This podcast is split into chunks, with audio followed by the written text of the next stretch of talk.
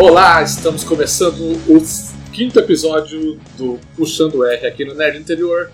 Eu sou o Rodrigo Gatti, estou aqui com o Fábio Alexandre. E aí, Rodrigão?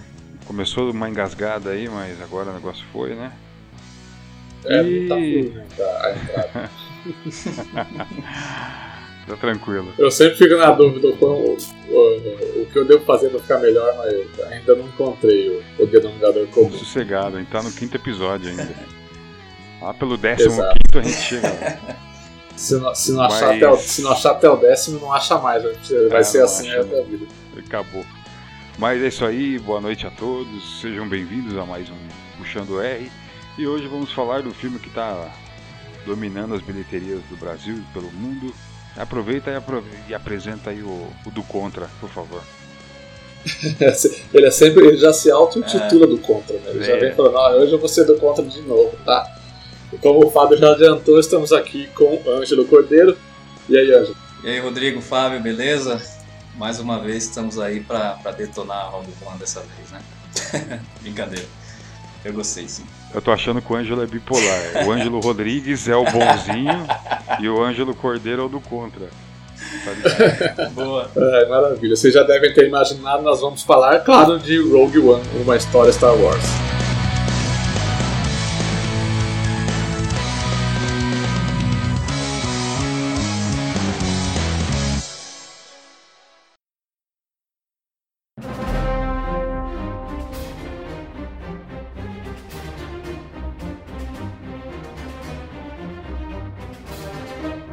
Bom, antes de mais nada, acho que a gente precisa contextualizar o que é Rogue One antes de a gente começar a falar mais especificamente sobre o filme, né?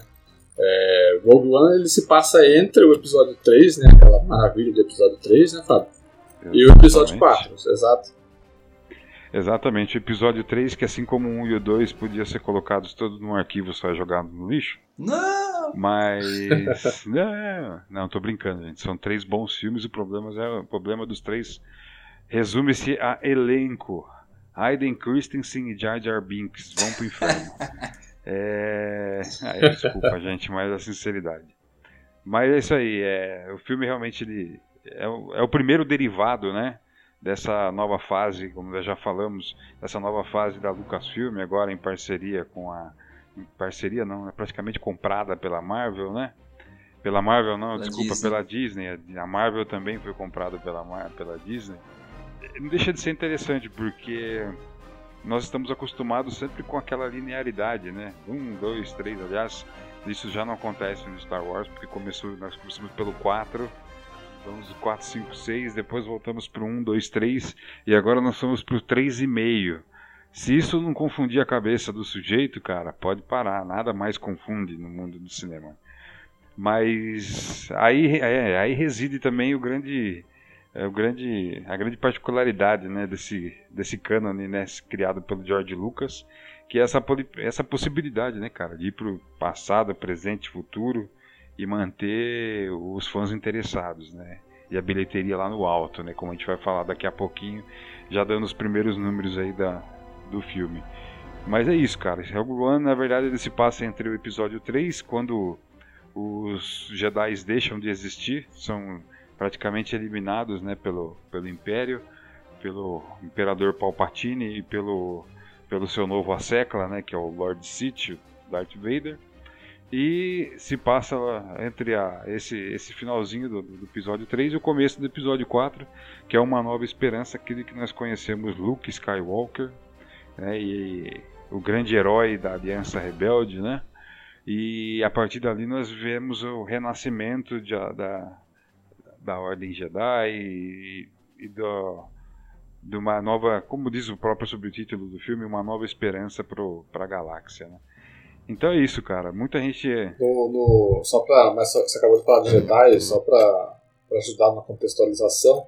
Em Rogue One, né, os Jedi, eles meio que. Né, depois do episódio 3, eles meio que foram, vão embora, né? Eles voltam só, só no episódio 4. É isso. O que, o que acontece que eles vão embora? Eu, eu não me recordo disso.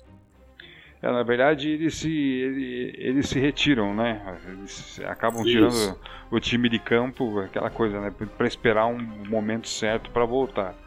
É, nós vemos que o Yoda vai para um planeta que agora não me lembro o nome, mas é totalmente inóspito. Tanto que o, o Luke vai procurá-lo lá e fazer o seu treinamento naquele lugar totalmente que ninguém consegue viver. E é isso, cara. Então a gente está vivendo esse momento de profunda tristeza né, na galáxia, o Império tomando conta de tudo. E mais a Aliança Rebelde está lá, firme e forte, batendo é, onde pode para poder manter a, um pouco da esperança. E eu não vou, o que eu vou falar aqui agora não é spoiler, porque todo mundo já, ou se não viu, já devia ter, deveria ter visto. o, o grande final do Rogue One é o comecinho do episódio 4, né, quando os planos da, da super arma do Império, que é a Estrela da Morte, caem na mão do, da Aliança Rebelde. E no comecinho do episódio 4 lá eles falam uma frase que é contextualiza toda a história que nós vimos aí em Rogue One, que é muitos morreram para que nós pudéssemos estar aqui com esses planos na mão hoje. É exatamente isso que a gente vê em Rogue One. Mas acho que eu falei demais. Não, é normal. Isso daí acho que é uma coisa que é um tipo de filme, Rogue One na verdade é um tipo de filme que a gente sabe qual é o final dele já, né? A gente já vai para ver o que, o que há mais na, no universo Star Wars que, que o diretor, que o Gareth Edwards consegue mostrar pra gente com esse spin-off, né? Mas então, mas então é isso, o Fábio acho que contextualizou bem. Ele, ele, Rogue One é a história do, do roubo dos planos da, da Estrela da Morte, exatamente para dar início a todo o acontecimento do episódio 4, Uma Nova Esperança, que é quando eles destroem a primeira Estrela da Morte, né, com, com, com, todo, com toda aquela ação que vocês veem que eles entram lá naquele no reator e atiram no reator. Então é toda, é toda aquela história. A gente conhece como que, que os rebeldes conseguiram conseguiram esse, esses planos para poder executar essa, essa missão lá no episódio 4. Então é um filme que, entre, por estar entre o episódio 3 e o episódio 4, na verdade ele está mais próximo do 4, né, Fábio? É, exato. Entre o episódio 3 e ele, se, é, a gente tem, dá para ter uma, uma ideia de, quando, de quanto tempo passou, a gente em, Rogue One ele mostra isso pra gente? Exato, dando para pesquisada aqui em alguns, alguns lugares exatamente para ter essa noção de, de tempo, né? E pelo que eu pude ler aqui, a, história de Rogue One ela, ela, ela, começa 13 anos antes da explosão da primeira Estrela da Morte e seis anos depois da extinção da Ordem dos Cavaleiros de Jedi e o desaparecimento do Anakin Skywalker que daria logicamente origem ao, ao Darth Vader, né?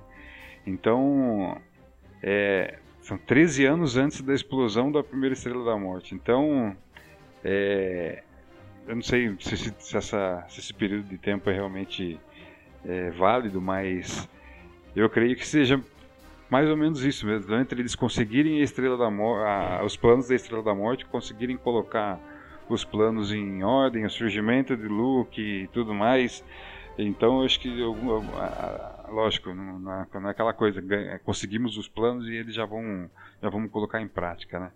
Então, realmente passou-se um período de tempo aí e pelo que eu vi, mais ou menos é esse, esse período de tempo. Eu acho que em torno de, de 10 a 13 anos antes da, da explosão da Estrela deve, da Deve ser 13 anos a partir daquela, daquela aparição da, da Jean Erso criança mesmo, né? Exato, exato. Deve ser bem do início da história, né? Lá no comecinho do, da, da trama. Ah, então, então, são 13 anos antes do, do início do. É, antes do episódio 4. Exato, antes da, da, da, explosão da primeira estrela da morte. Então, é exatamente antes da, da, de tudo aquilo que a gente viu acontecer e da, da explosão da arma em si, entendeu? Não da, da primeira vez que a estrela da morte é usada, mas a primeira vez em que ela é explodida. Ah, sim, então, então me refresca a memória. A, explosão dela, a explosão dela não acontece no episódio 4. Né? Sim, acontece no final do episódio 4. Bem no final. Bem no finalzinho do episódio 4. Que o Luke consegue jogar o, aquela bomba lá no reator graças à força, né? E a ajuda do Obi-Wan. Exato. E o Luke ainda todo inexperiente e tudo mais, ele vai lá e hum, mete a bola na caçapa, literalmente. Esse eu entendi direito. Você disse que 13 anos, é, Rogue One se passa 13 anos antes da, da, da, explosão da primeira Estrela da Morte. Não, não. Que acontece no final bem. do episódio 4. Desde a primeira aparição da Jean Erso até a explosão da, da, da Estrela da Morte, entendeu? Ah, tá. São 13 anos. Esse daí é o intervalo de tempo. Dela, dela jovem até a explosão. Até a explosão. E, isso, exatamente. Exatamente. Não, o que, eu tinha, o que eu tinha perguntado era quanto tempo aconteceu o episódio do roubo dos planos para é, a explosão. É, aí já não, não tenho essa certeza. Mas foi, com certeza, foi um bom período de tempo, digamos assim.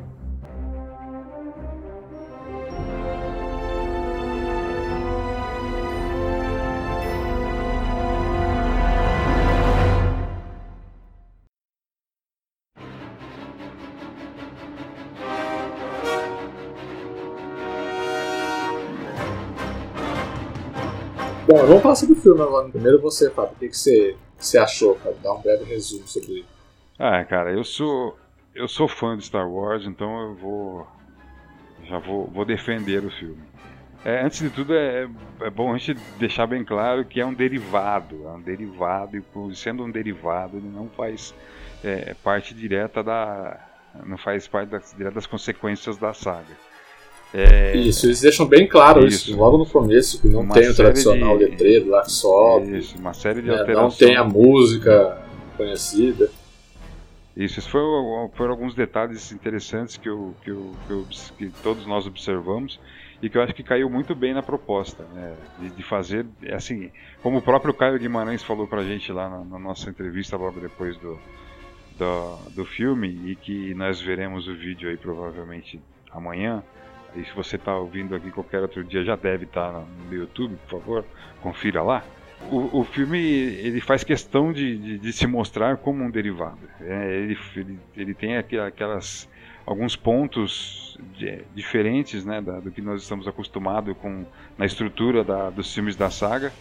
Mas isso particularmente não diminuiu o meu interesse pelo filme nem a minha, a minha, a minha experiência. Eu acho que e eu, isso, eu, eu, nós conversamos muito antes da estreia do filme. O meu grande medo era que o filme não fosse relevante para a saga toda, do canon. E não, o filme é relevante, ele, ele realmente mostra é, um detalhe importante do, do que marca o início da segunda trilogia, né?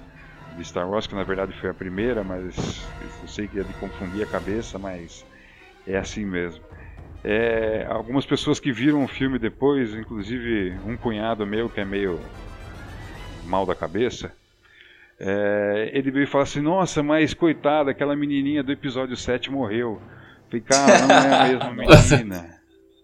Por favor, por favor, não é a mesma menina. Caramba.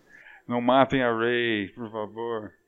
Ele falou: Nossa, mas eu percebi mesmo que nossa, tudo nada daquilo que eu tinha visto no, no sétimo deu continuidade nesse filme. E falei, é, é exatamente por isso. Você não vai ter, ver nada do que do, da, em questão de continuidade, porque não é uma continuação. É, é uma continuação. Há pelo menos três filmes no meio desses Pelo episódios. menos, pelo menos. Ele se prontificou de assistir o episódio 1, 2, 3 e 4 para entender o filme. falei, é, faça isso e volta pro cinema, e aí você vai ver um novo filme. Né? Você vai Aí você vai entender o contexto dele. Mas dentro é, Aliás, é uma boa experiência já para sugerir, né? O pessoal que não assistiu, quem não assistiu é, Rogue One ainda, procure assistir o episódio, pelo menos o episódio 4 antes de ir pro cinema. E aí você assiste o Rogue One e volta e assiste o episódio 4 novamente. Pra você ver como algumas coisas estão bem amarradinhas. Pois é. E para finalizar, eu gostei muito da construção dos, dos, personagens. Eu acho que o filme demora um pouco para engrenar, mas é necessário porque, ao contrário do, do, episódio 7, em que nós já conhecemos a grande maioria dos, dos personagens, né? É, nesse não, nós estamos apresentados a uma gama de personagens novos, então é, não tem como o Garrett Edwards pegar aquele punhado de gente e colocar para arrebentar na praia de, de Scarlet lá, que aliás, meu, que lugar aquele, hein? Eu moraria lá facilmente. que cari é o Caribe, é o Caribe, é o Caribe do, do Star Wars. É o Caribe galáctico. Mas é, e realmente é muitas pessoas falaram o filme demora um pouco para engrenar, demora porque estamos apresentando uma série de novos personagens, a história da Jean Erso que é a, a filha do, do projetista, né, da, da Estrela da Morte, o Galen Erso, e falar nisso, o Mads Mikkelsen deve ter fechado um contratão com a com a, com a Disney, né? Porque o cara aparece no filme da Marvel, depois no filme de Star Wars, e assim sucessivamente. Ah, tá aproveitando. Cara, tá, Tá aproveitando enquanto tá na, na Berlinda. Todo mundo tem conta pra pagar, não é verdade? Exato. E- Todo, mundo tem, todo mundo tem que reformar o banheiro, comprar, o, be- comprar o, be- o berço do bebê, né, Fábio? Exatamente. Tô quase abrindo uma crowdfunding. Foi bom você tocar no assunto da, da Jean Erso, sobre a, a procedência dela, né, de onde ela vem e tal. Como, como você disse, ela é filha do, do, do cara que projetou a Estrela da Morte, praticamente, né? Exatamente. Contextualizando ali dentro do Rogue One, ela é uma, uma rebelde daquelas que aprontou de tudo e foi capturada pelo Império. Ela é resgatada pelos, pelos rebeldes, né? E acaba tendo que. aquela, aquela velha história. Ela, ó, faz o trabalho pra gente, você pode ser libertada mais, mais pra frente, né? Então é, é, é nesse contexto que ela, que ela aparece no filme. Claro que o começo do filme mostra a infância dela, quem, quem é ela, quem é o pai dela, né? Mostra o Império vindo atrás do pai dela, né? Pra poder construir a, Estrela da Morte. Mas pode continuar, tá? era mais pra contextualizar mesmo. Ah, tranquilo. Eu ia falar que no comecinho do filme né, é, é meio que uma rebelde sem causa, né?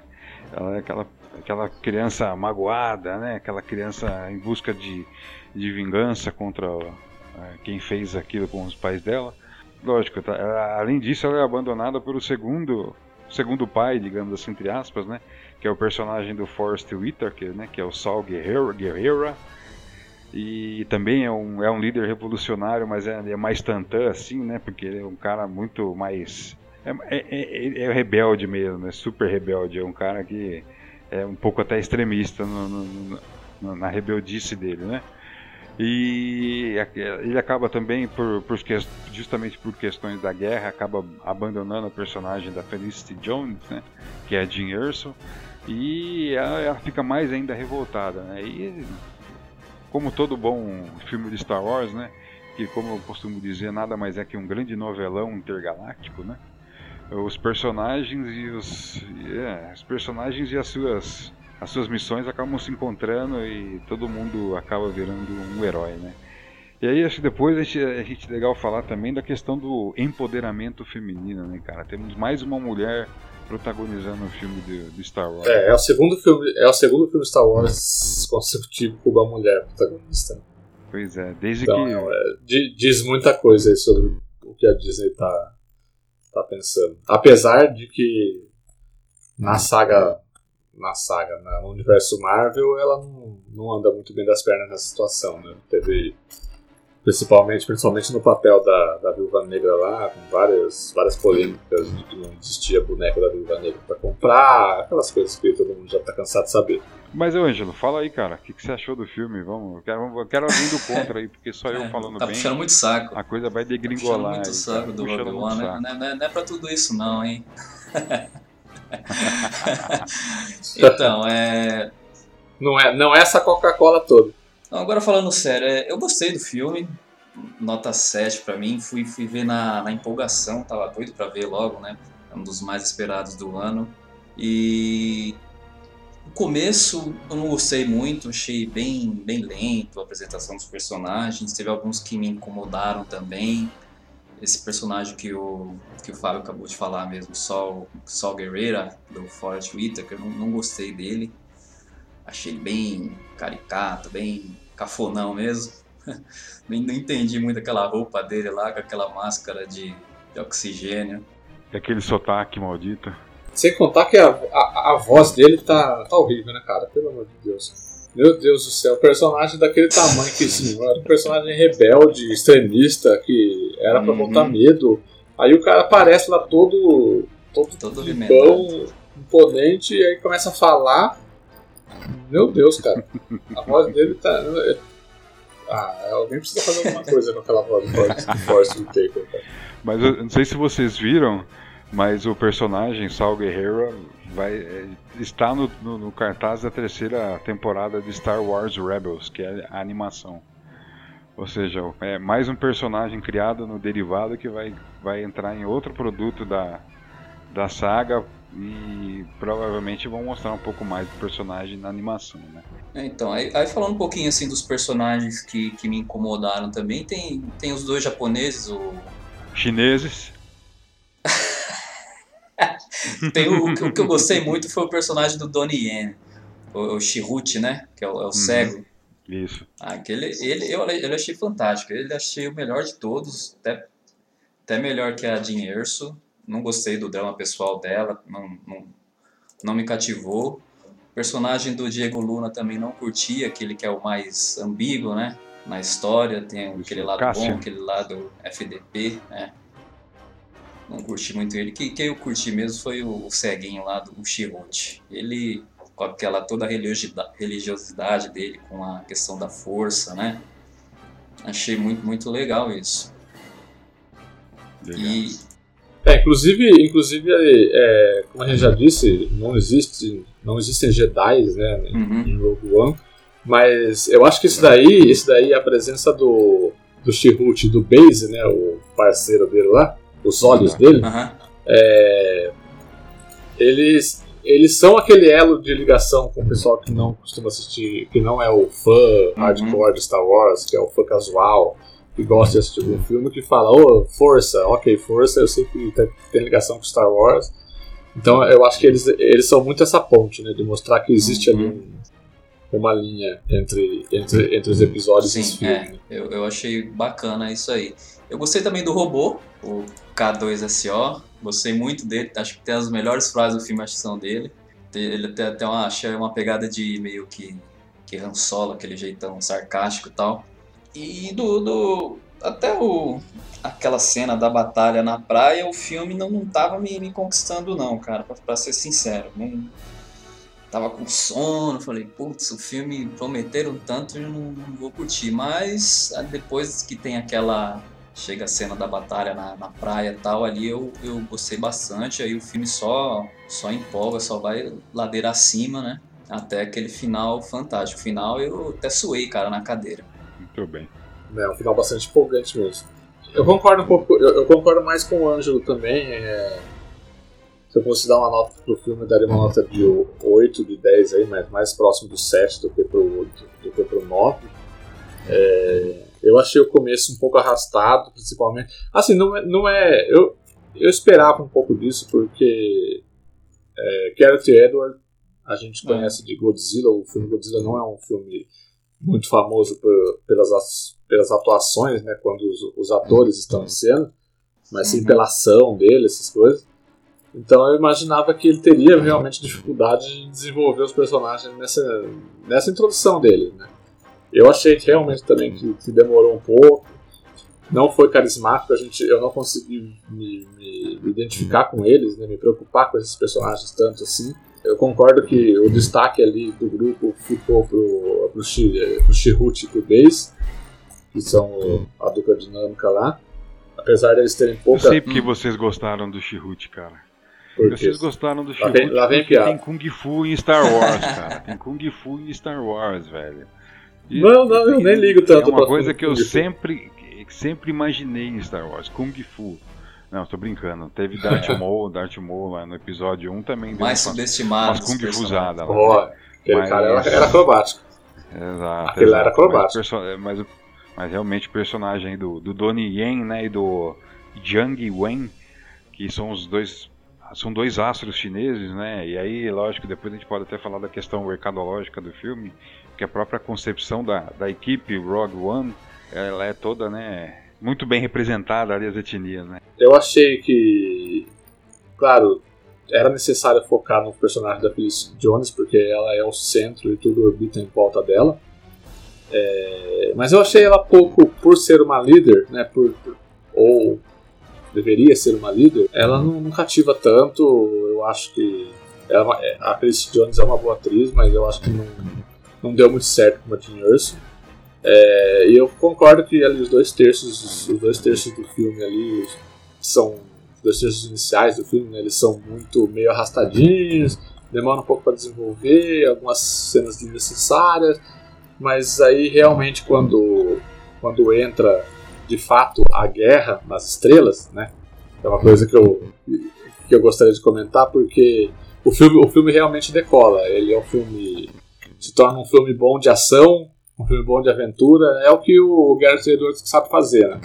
Ele sabe muito bem filmar uma cena de ação, posicionar uma câmera no local correto, no, naquele momento. É, só de dirigir atores, só que não é, não é o forte dele ainda. Então, mas como eu estava dizendo, é, que, eu, que eu ia comentar, eu estava até comentando com o Ângelo antes da gente começar a gravação, interrompi para a gente não, não, queimar a pauta. é, esse é o primeiro filme de Star Wars que realmente a gente vê de fato uma guerra né, nas estrelas.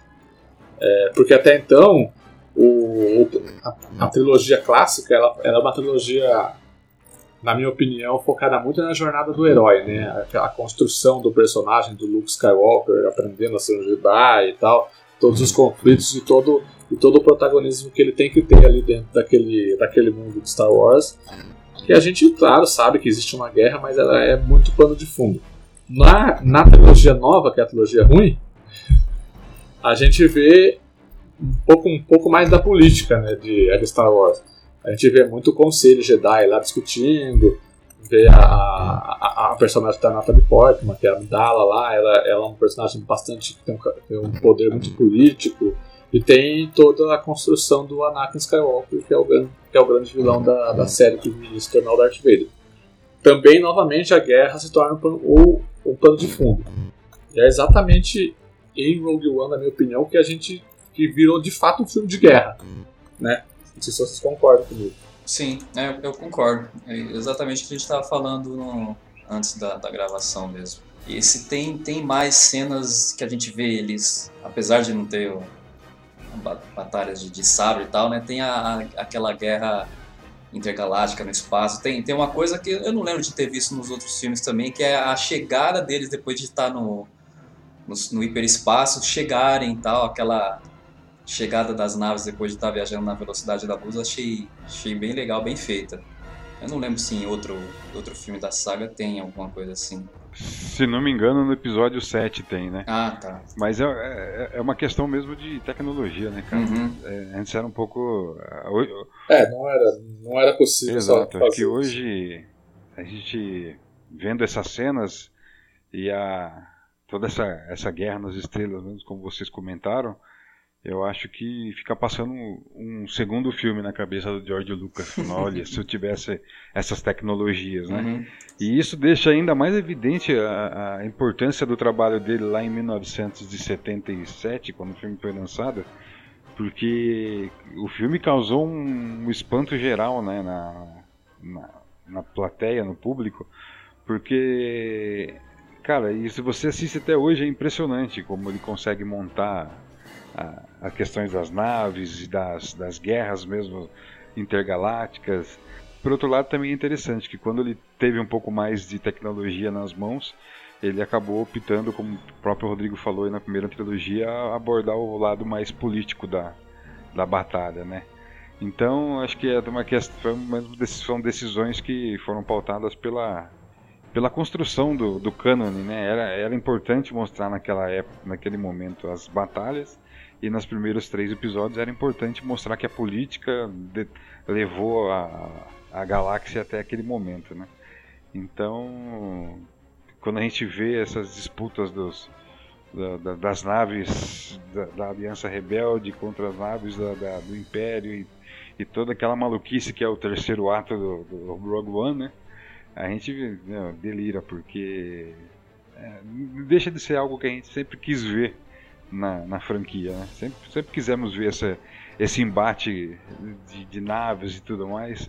E, mas agora, finalmente, coube ao Garrett Edwards a fazer essa, como o próprio Rodrigão falou, e a especialidade dele, que é as, os filmes de ação, né, as cenas de ação. Ele coube a ele mostrar um pouco mais dessa, dessa batalha, né? E aproveitando já um outro gancho, eu vou falar um pouquinho dos vilões, né, cara? Porque os próprios vilões dos filmes também do filme foi algo muito debatido também. Né? O, o diretor Krennic, que o, no, nos trailers parecia tão é, maldoso, tão temido, na verdade, quando a gente vê o filme, não é exatamente isso, uhum. né? Ele é um pouco até, muitas vezes, caricato, né? É tipo um, aquele cara que quer o poder, mas não sabe como. Então, é, acabou perdendo um pouco da, da beleza do, do vilão, do personagem, como nós já havíamos visto no, no trailer. não é que seja ruim, mas é que o trailer dá uma outra impressão. E é a maldição, do, a maldição atual dos trailers, né? De fazer 200 trailers. O trailer parece que foi feito para enganar a gente, né? A gente acha que ele é, é um super vilão e na verdade quando a gente vai assistir ele é nada mais que um marionete, né? E, bem, a, questão, a presença do Darth Vader, cara, né? aqui não é spoiler, porque ele aparece em um dos trailers. É, bem, eu, eu, não, eu não sou um fã só dos filmes, tá? Eu também li as histórias em quadrinhos, tenho mais de, de 20, quase 30 livros da, da série Star Wars. Então eu, eu, eu, expandi um pouco a experiência Star Wars além daquilo que a gente vê nas telonas. E, bem, Muita gente achou, nossa, mas o Darth Vader tá muito invocado no filme.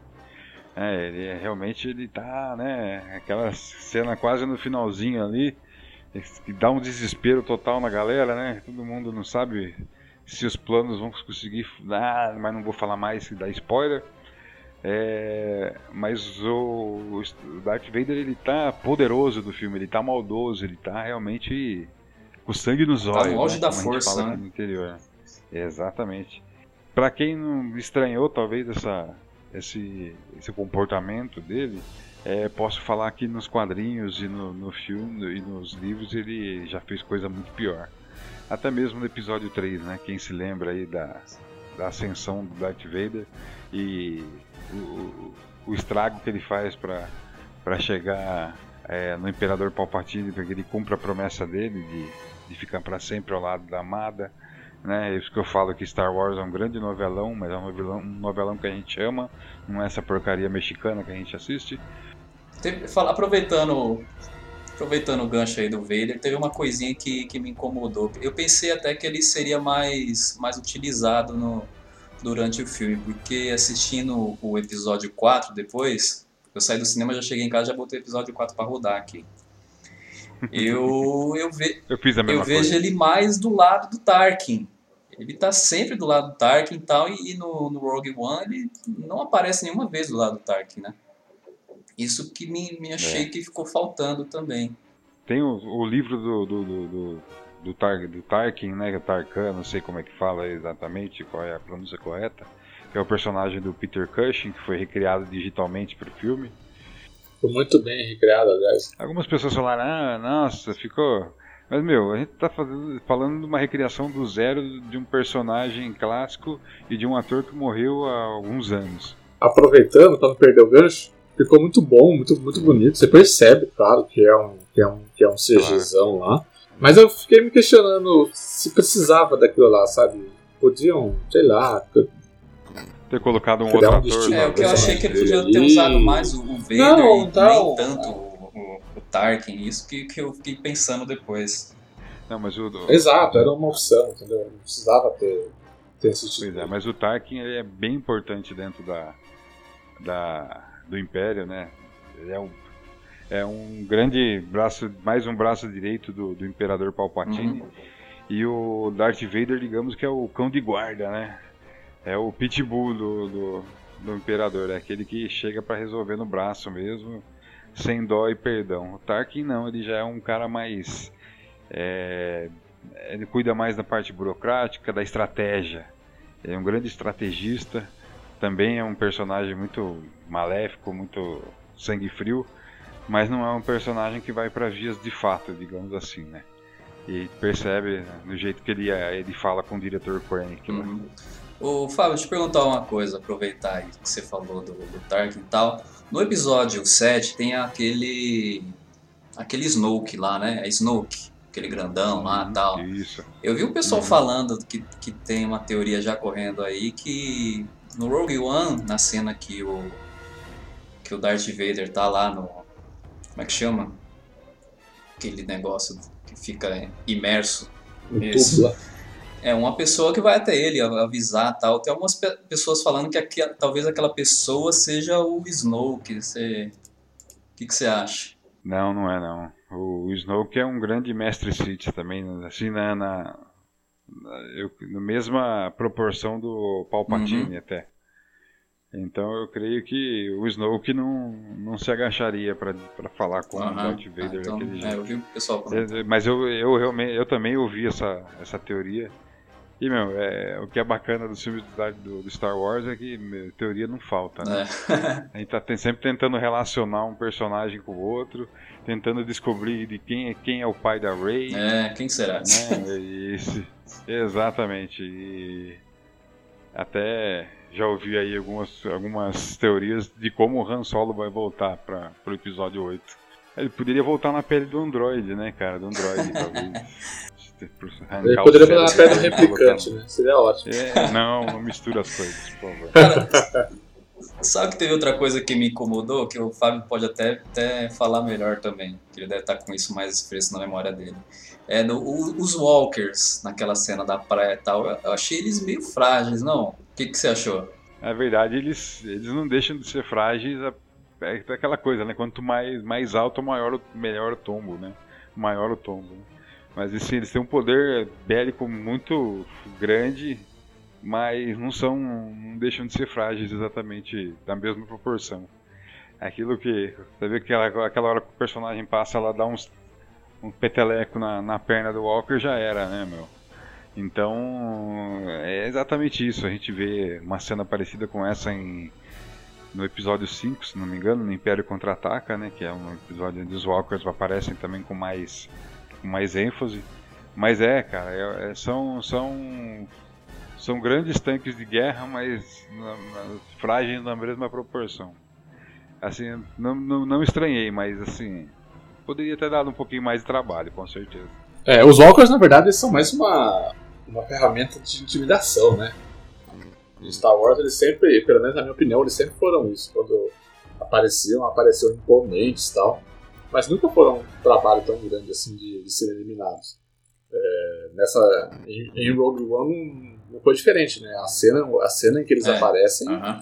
é muito legal. Nossa, mostra a magnitude deles, como eles são grandes, mas realmente é só te dar uns tirinhos com, com os X-Wing lá e eles caem.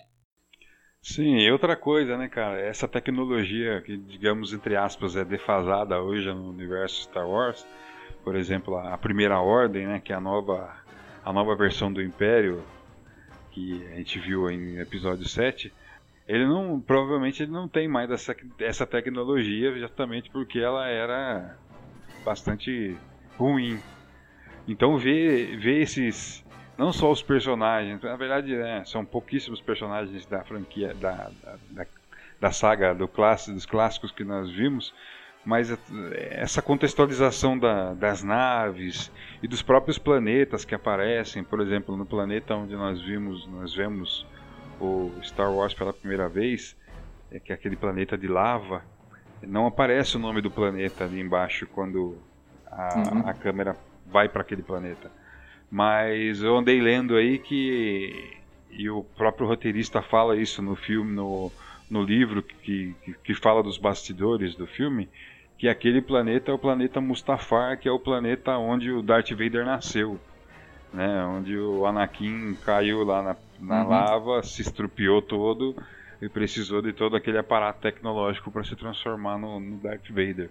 Então o, o, Vader praticamente adotou aquele, aquele recanto maldito como a casa dele, né? como talvez um novo um renascimento dele com uma nova figura e ver esses elementos clássicos né, da franquia, isso que é legal, é, essa possibilidade de rever é, elementos que provavelmente nós não vamos ver no, no episódio 8, no 9 e, nos, e talvez né, na, continuidade da saga original, nós não, ver, não veremos novamente porque provavelmente é uma questão cronológica, né? Já são tecnologias ultrapassadas, são e tudo isso, né? Então nós provavelmente além dos personagens, nós não, nós não devemos ver um Walker de novo andando no, no episódio Sim. 8, por exemplo. Né?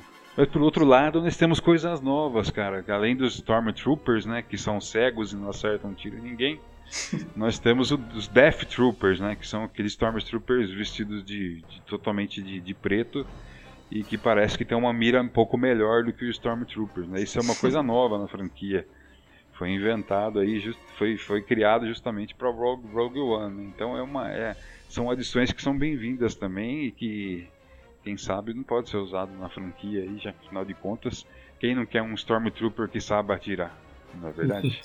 É, essa história do Stormtrooper saber atirar, eu vi na internet recentemente a Gillette, a Gillette fez um, um lote de, de produtos especiais de Star Wars né, para o lançamento do Rogue One. E o barbeador tem. A embalagem do barbeador tem uma foto de, de um Stormtrooper e a, o slogan é, é o seguinte: é, precisão. É, como fala? Alguma coisa relacionada com é, precisão como nenhuma outra galáxia existe, alguma coisa do tipo assim. Precisão, a maior precisão da galáxia, e tem uma foto do Stormtrooper. Você percebe que é o cara do marketing não assiste. O cara do marketing não assiste Star Wars, pelo jeito, não é possível. De jeito nenhum.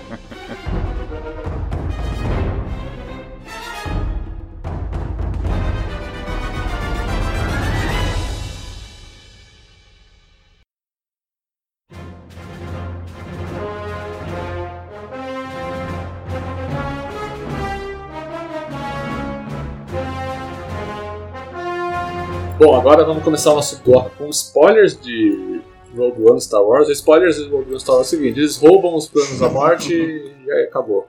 Pronto. E todo mundo Tchau, morre beijo, no final. até amanhã.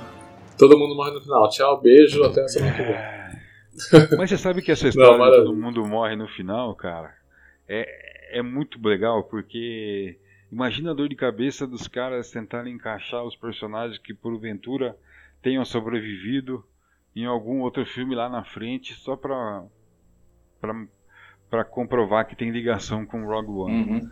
Eu É achei. tem que fazer, tem que fazer umas continhas aí, né? ia ser uma baita numa dor de cabeça, né? Então acho É, que a questão verdade. de todo mundo ser evaporado e no comecinho do episódio 4 falar muitos morreram para que você tivesse esses planos na mão, deixa todo mundo com a moral em alta, todo mundo endeusado, apesar de ter ido pro Beleléu, né? Mas eu Ótimo. achei É legal, cara. Gostei demais.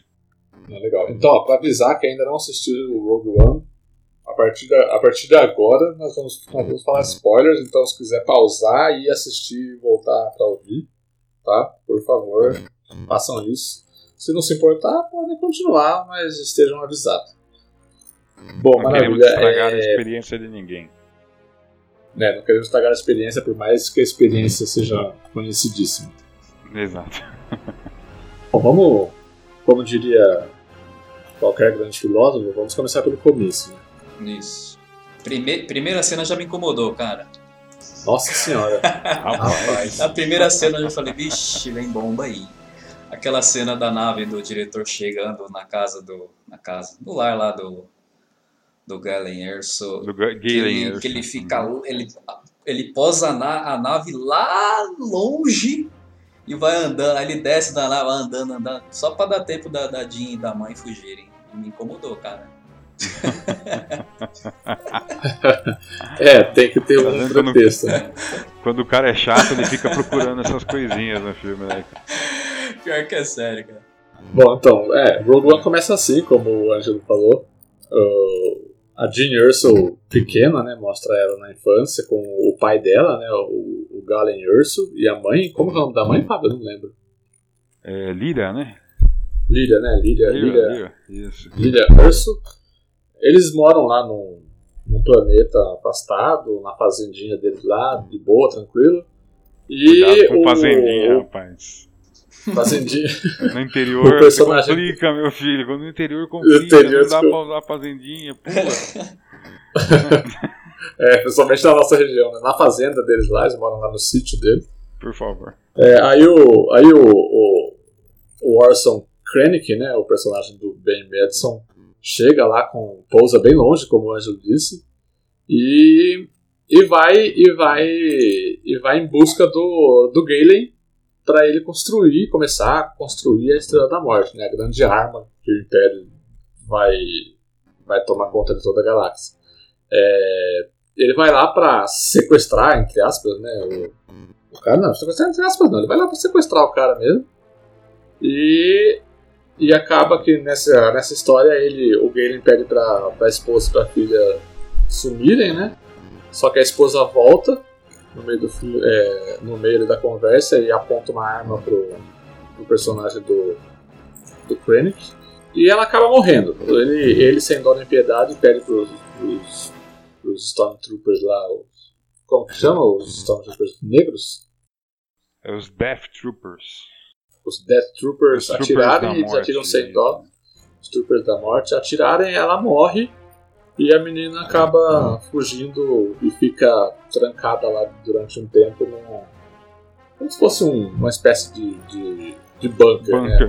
Né? É, exatamente. É, aí a história dá um salto no tempo, você conhece, a gente conhece a Jean Urso já, já grande, né? Presa lá, né? Ela tá presa pelo Império.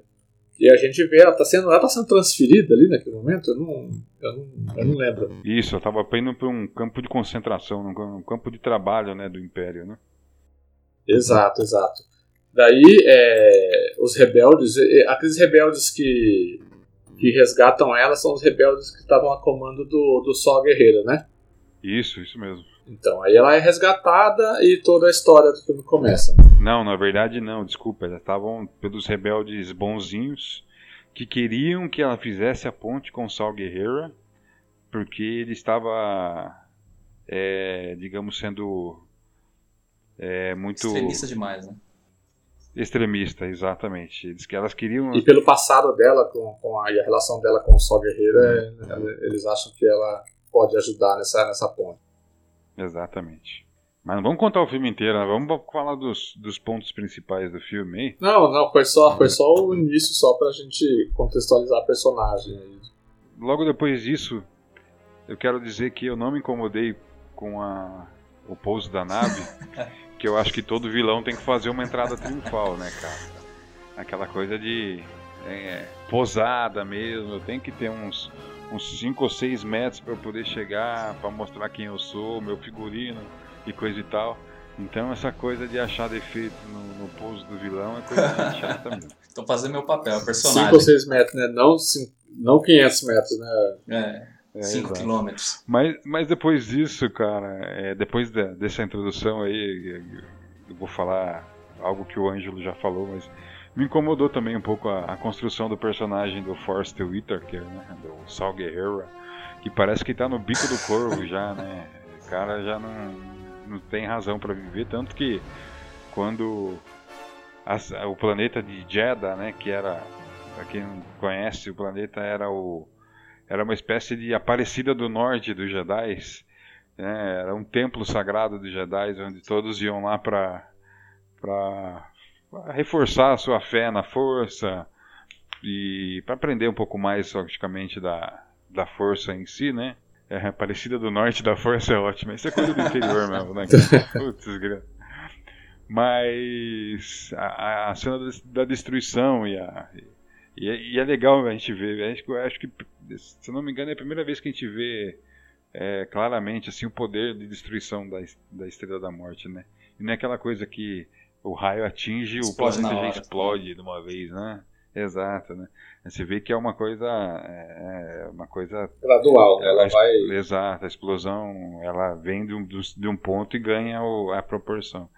E eles fazem dele... muita liga... eles fazem muita ligação ali com a, com a questão da bomba nuclear, né? Que é exatamente é. praticamente o que uma bomba nuclear faz. Com né? certeza, não Ela impacta e vai lembrar, né? devastando conforme a onda de, de choque vai, vai alcançando as coisas.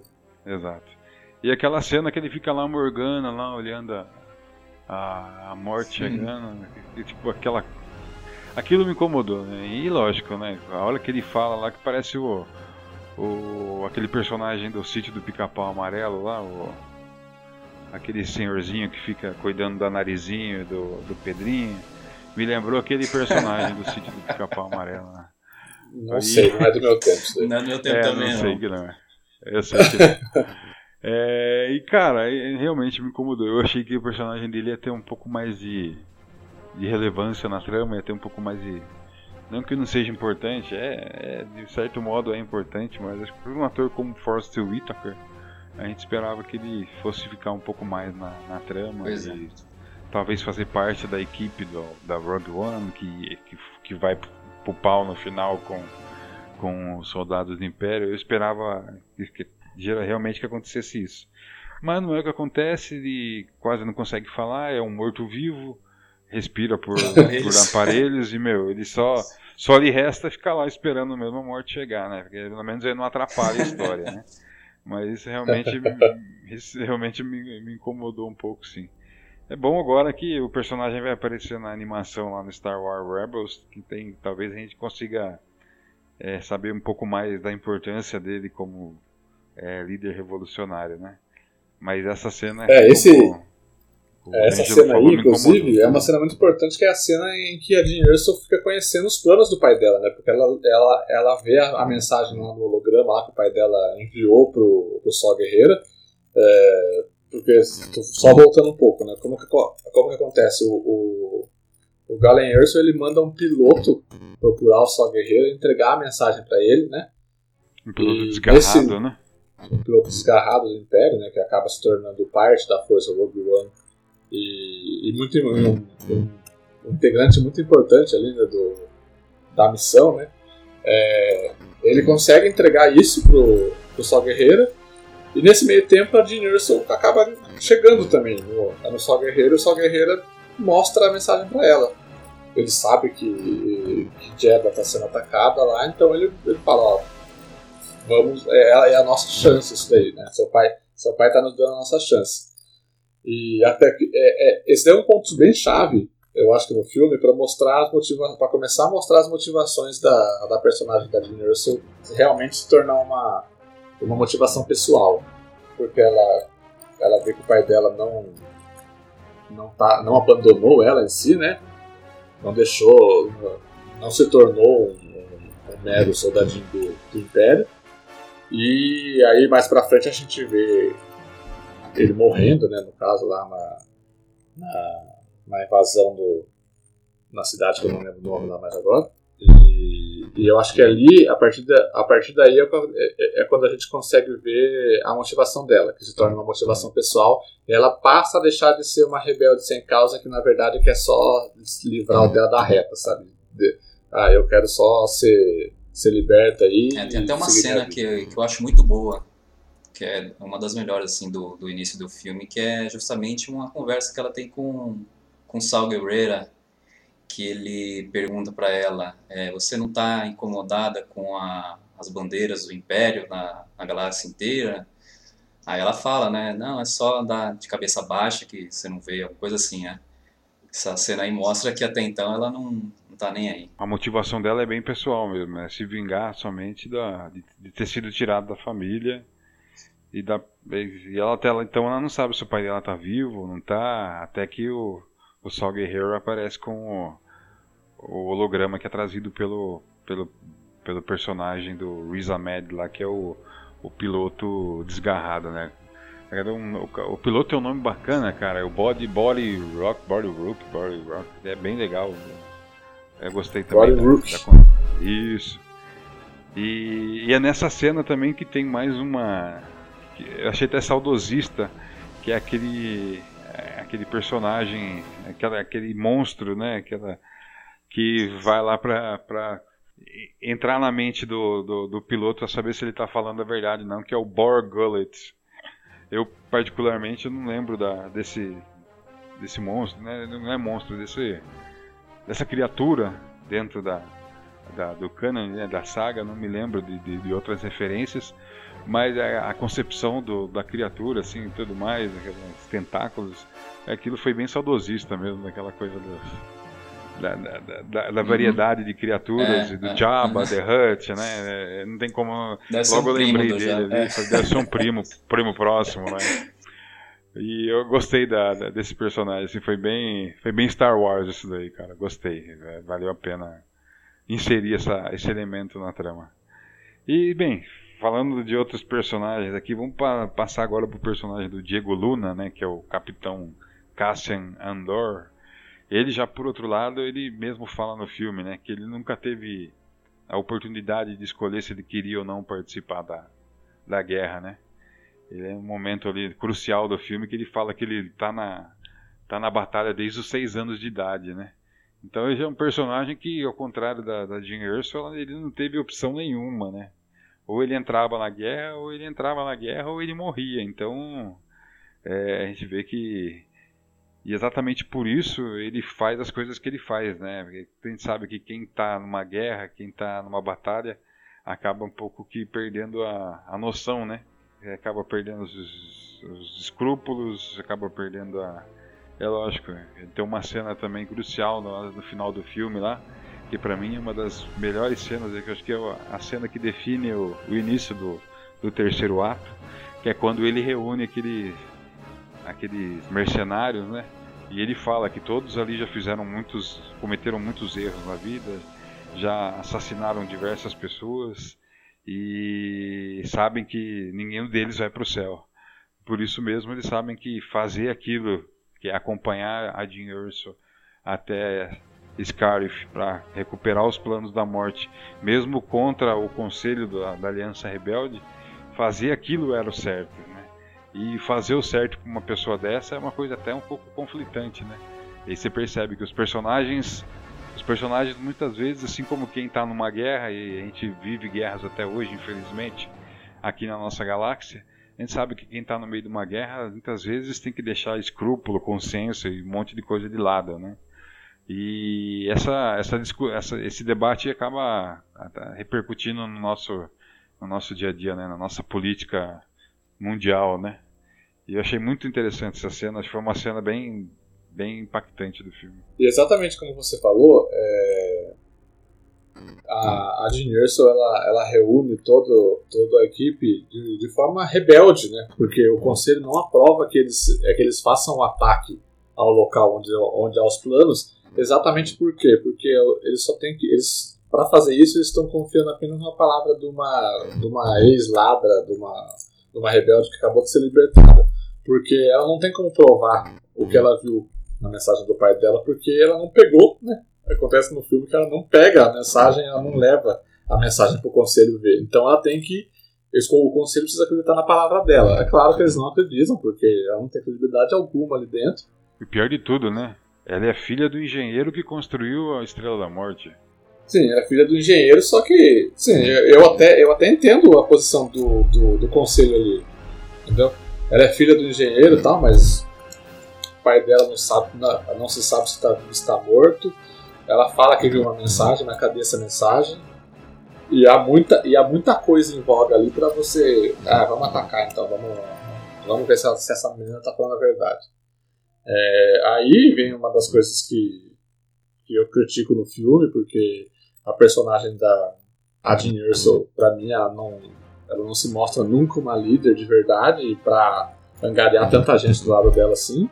E aí o pessoal que a, a, acontece isso que vocês acabaram de citar, o, o Cassian pega um monte de mercenários, vão junto e todo mundo apoia a menina lá. É claro, se, não, se isso não acontecesse, não existiria filme, aquela velha história. É, aí ela. Aí a gente finalmente parte lá pro, pro ataque em si, né? ela consegue ela consegue recrutar todo mundo e eles vão clandestinamente, sem o consentimento do conselho, recuperar esses, esses, esses planos da morte, roubar esses planos da morte para poder para poder dar seguimento ao episódio 4.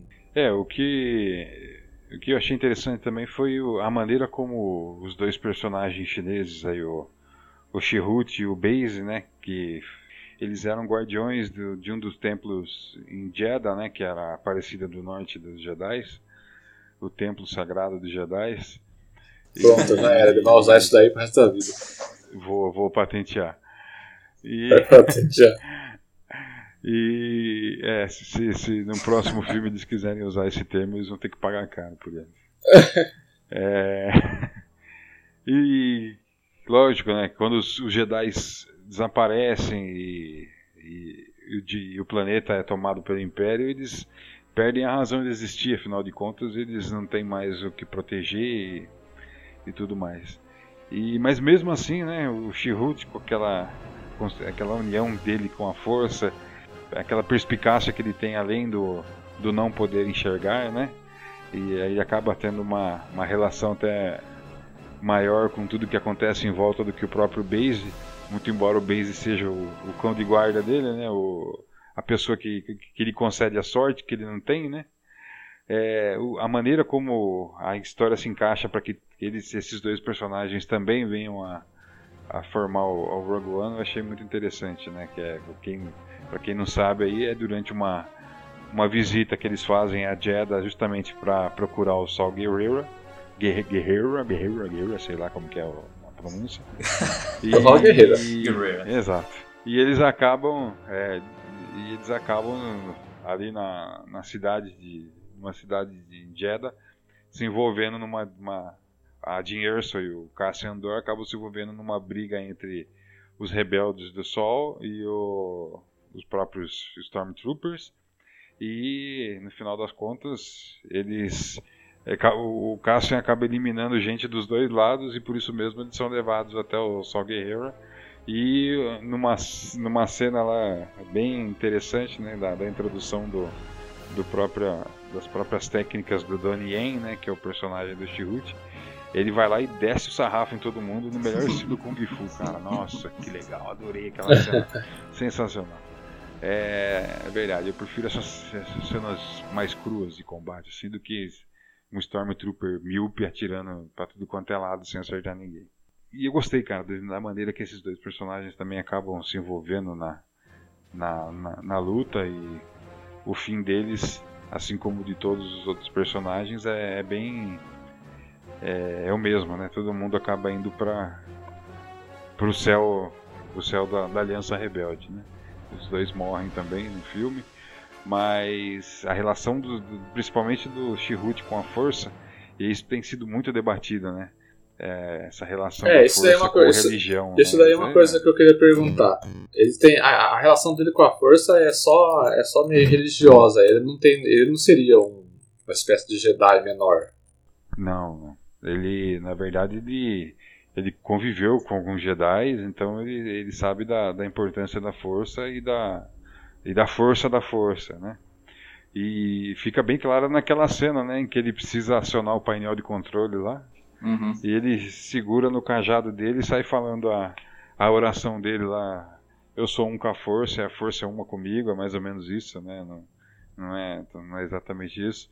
E ele sai no, no meio daquele fogo cruzado até conseguir alcançar lá a, a tal da, do painel de controle e depois disso sim ser atingido por uma, um tiro e, e, e, vir a falecer. É, eu ouvi algumas críticas sobre essa cena, né? Aquelas pessoas que geralmente não, não gostam muito de discutir religião, mas é uma coisa muito forte na, na, em Star Wars. Não tem como negar que a relação que o próprio George Lucas faz entre a força e a e a fé, eu não estou falando em religião, a fé, ela é muito forte. E é uma coisa que a própria concepção, de vocês lembrarem lá do Anakin Skywalker no, episódio 1, o Anakin não tem pai, né? Ele, ele a mãe dele simplesmente São fica grávida. E exato, os midichlorians que são os uh, os átomos milagrosos, né, digamos aí da dessa, da galáxia de Star Wars. E isso evidencia e deixa ainda mais ressaltado né, a importância da discussão da fé em Star Wars também. E, é, é... Não, e a gente nem precisa ir tão longe. É, a gente nem precisa ir tão longe em outros filmes. Né? No próprio One a gente vê isso no, no momento da morte do Chihut. Até, a, até isso, né, desde, desde quando a gente conhece os dois personagens, o Chihut e o Base, né, é, a gente vê que o Chihut é o, o, cara religioso, o cara que tem foco na força, e o Base ele é até meio que. Né, isso, daí, isso, isso daí é mentira, não sei o que. Ele, ele, é meio cético com relação a isso. É. E quando, no episódio da morte do Chihut, a gente percebe o, o quanto isso impactou o, o, o Base e que ele levanta, começa uhum. recitar o mantra da força e, e parte para cima dos Stormtroopers, né? Então, assim, você vê que houve, aquela, houve a transformação com todo, do, toda a história que eles passaram ali naquela, naquela missão e o relacionamento entre eles, a força, a força acabou se aproximando também do Base e ele, e ele passou a acreditar nela. Então, a, a gente não precisa ir tão longe, né? São duas, são duas possibilidades, né, na verdade. Ou uma ele foi ele foi convertido, digamos assim, mediante a, a morte do amigo, ou ele nunca deixou de acreditar, né? Ele estava descrente por tudo que aconteceu, pelo fim dos Jedi, por, pela, pela própria destruição do planeta onde ele morava. E tudo aquilo deixou ele descrente, né? Mas a morte do amigo e, e o, aquele pequeno milagre que ele faz, né? Ele, ele, é um pouco antes da morte dele, talvez tenha despertado nele novamente essa, é, é, essa consciência do poder da força, com certeza.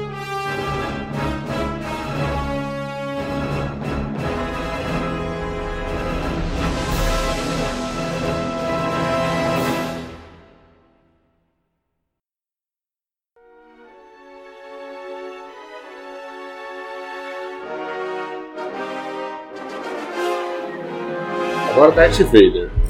Darth Vader, incrivelmente, eu gostei muito da participação dele, eu achei que seria uma coisa muito pequena.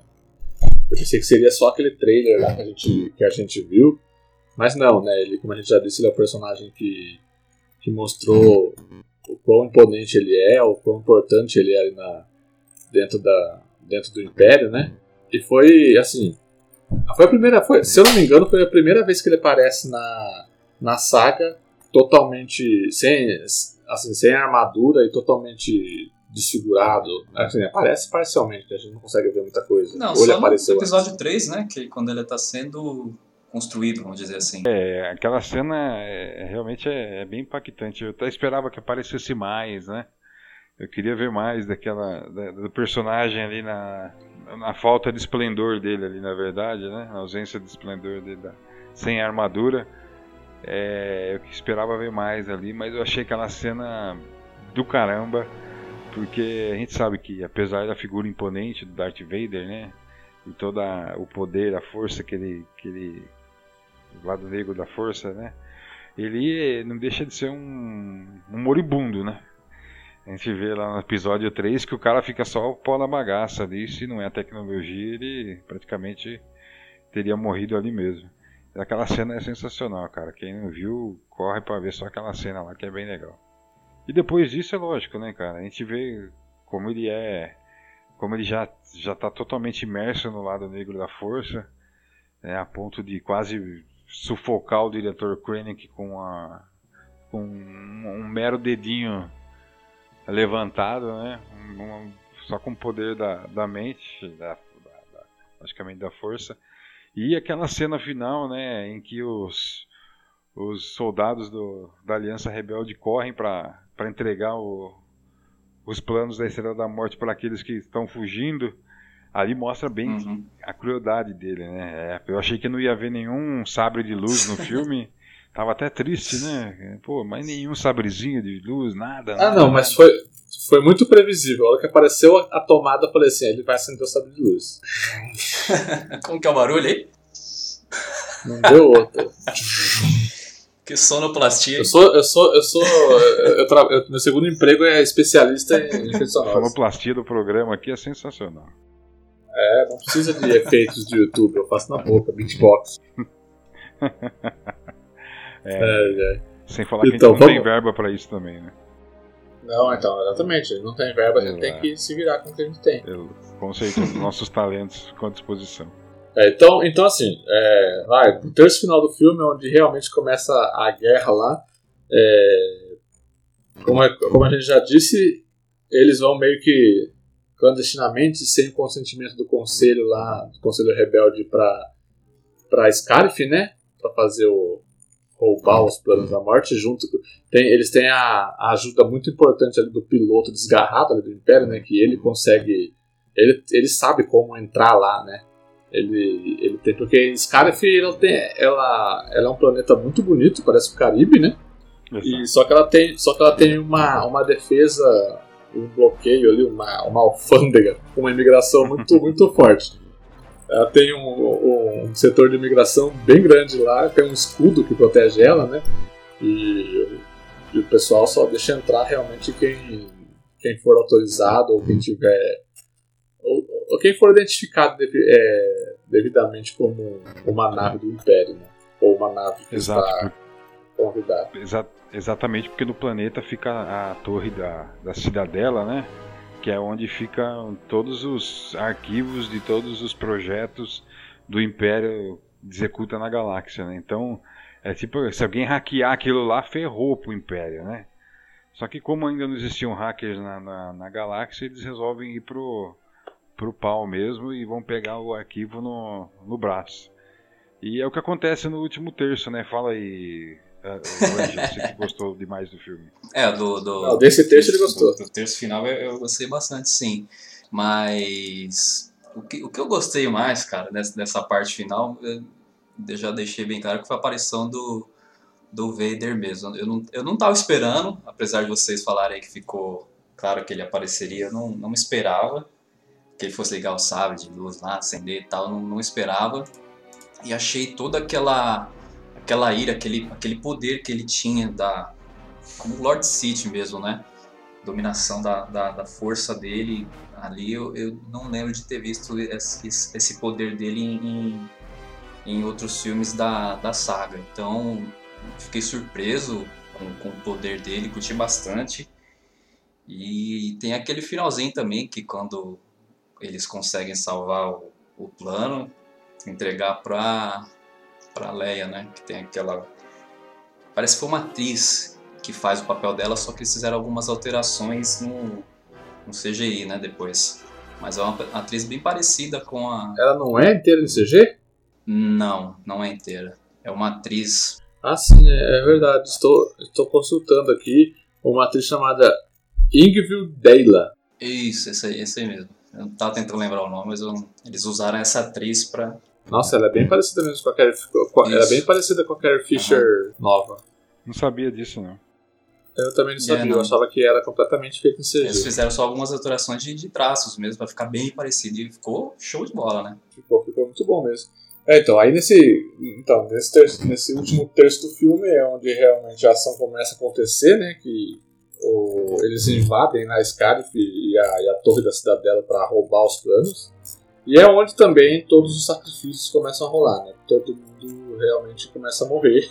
É, e, é e, e, eles, eles dão o tempo de cada um, né? De cada personagem eles dão um tempo para ele morrer e mostra como, como eles morrem, mostra da, a importância do ato deles, a importância da morte deles, né? Eu acho que é exatamente para dar aquele peso da, daquela frase famosa do episódio 4, que olha, muitos morreram para nós termos esses planos em mãos. Pois é, agora que você comentando isso, é bem interessante a gente tocar nesse assunto, né?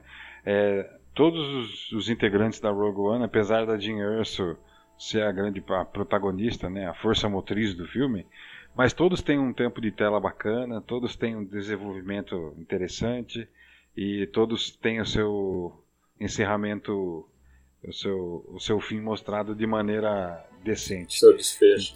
Exatamente. Então eu acho que nisso o filme também acertou, né? nenhum, nenhum personagem ficou é, sumido ou o seu destino ficou incerto.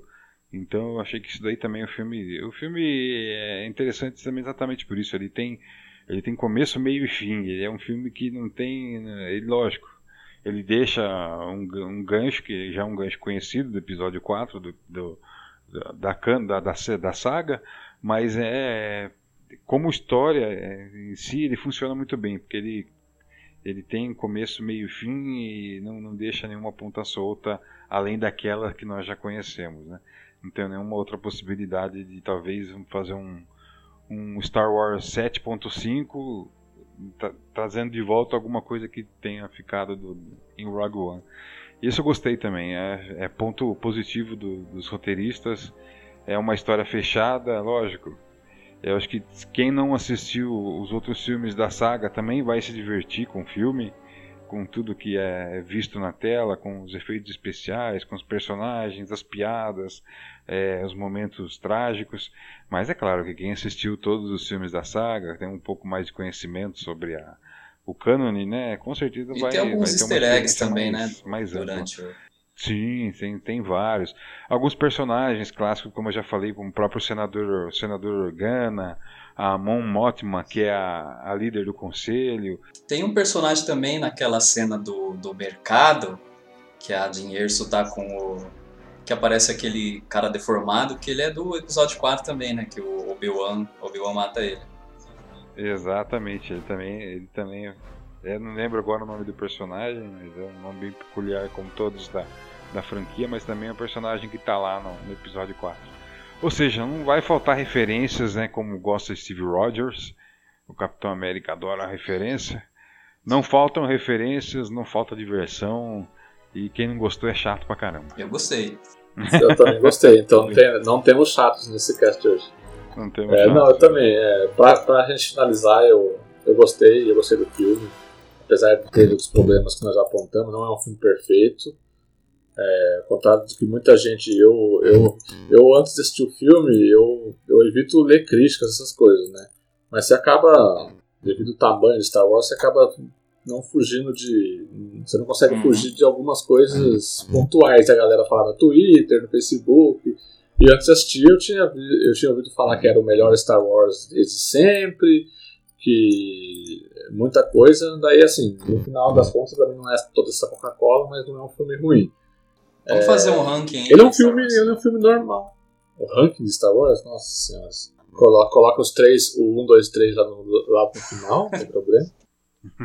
Vamos lá, vai, Fábio, começa com o seu ranking então, Star Wars, vamos lá. Ah, cara, eu sou fãzaço do, do, do episódio 5, pra mim é o melhor de todos. O episódio 4 fica em segundo lugar. E o episódio 7 pra mim é o terceiro colocado. Eu colocaria aí o Rogue One num quarto, numa quarta colocação. Uma quarta posição entre os, os filmes da, o meu é igual saga. do Fábio. 5, 4, 7 e o Rogue One. E os outros? 1, 2, 3, 6. Não? Não? Ah, o 3, 3 depois, o 2 depois e o 1 por último. É, meu, o episódio 6 tem Ewoks. E os outros, os três primeiros filmes tem Jar Jar Binks e Hayden Christensen. Então, é, assim... Mas eu até gosto mais do 3 do que do 6. O 6 eu não gosto muito não, eu prefiro o 3. Apesar de toda a cafonice Sim, eu, eu dele, prefiro, eu ainda gosto dele. Eu prefiro um Ewok do que um Jar Jar Binks. O Jar Jar Binks acho que é o mais odiado. É, o meu é 5, episódio 5, episódio 4, episódio 7, episódio 2, episódio 3, 6 e 1. 2? Sim, na minha opinião, o 2 é o menos pior da trilogia dos anos 2000. E pra gente, pra gente encerrar, vale lembrar que o próximo derivado sai em 2019. E nós estamos falando aí do, da juventude do Han Solo, né? Então eu acho que é um filme que cara, aí não vai se, aí sim né, não vamos ter que se preocupar em, em ter assistido qualquer outro filme antes, porque vai ser um filme que, que vai mostrar um, o começo de um personagem clássico e talvez seja, sirva mais para para atrair o público para os filmes clássicos do que o contrário. Então, estou botando fé também nesse desse, desse novo derivado. Eu acho que o personagem é um personagem por si só mais do que interessante teve um fim trágico, para quem não viu o episódio 7, não tô nem aí, tô dando spoiler, ele Han Solo morre. Cara, eu tenho certeza que a gente vai se divertir também com esse derivado aí. Então tem. E o ator que vai fazer ele é bom também. É bom. Né? Alden, é, Alden Ehrenreich, que é um nome bem esquisito. E tem o Donald Glover fazendo o Lando Calrissian, né? Então, meu, tem muita coisa aqui. A gente vai poder ver o, o Chewbacca crescendo, tipo o Baby Groot, crescendo desde um, um toquinho até virar um gigante. Então tenho certeza que vai ser um, mais, um, mais um grande blockbuster. E parece que a Felicity Jones tem mais um, um filme pra, pra fazer, né? Não, não inventa ela não. Tem contrato para mais um. Ela tem contrato para mais um, parece. Caramba. Eu não sei como que vai encaixar ela aí, né? Pois é. Só se pareceu filha dela aí, sei lá, de alguma outra maneira ela, ela se relacionou com alguém por fora, mas a gente já tá especulando. Lembrando que no ano que vem, 2018, tem, tem episódio 8.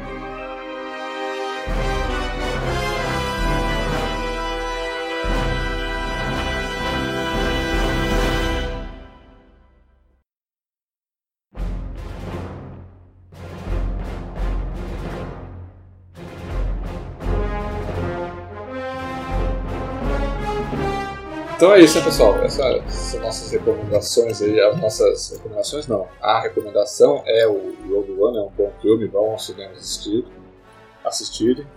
É, tanto tanto para quem é fã, tanto, para quem não é fã, é um filme que agrada, agrada ambas as, as partes da, da plateia.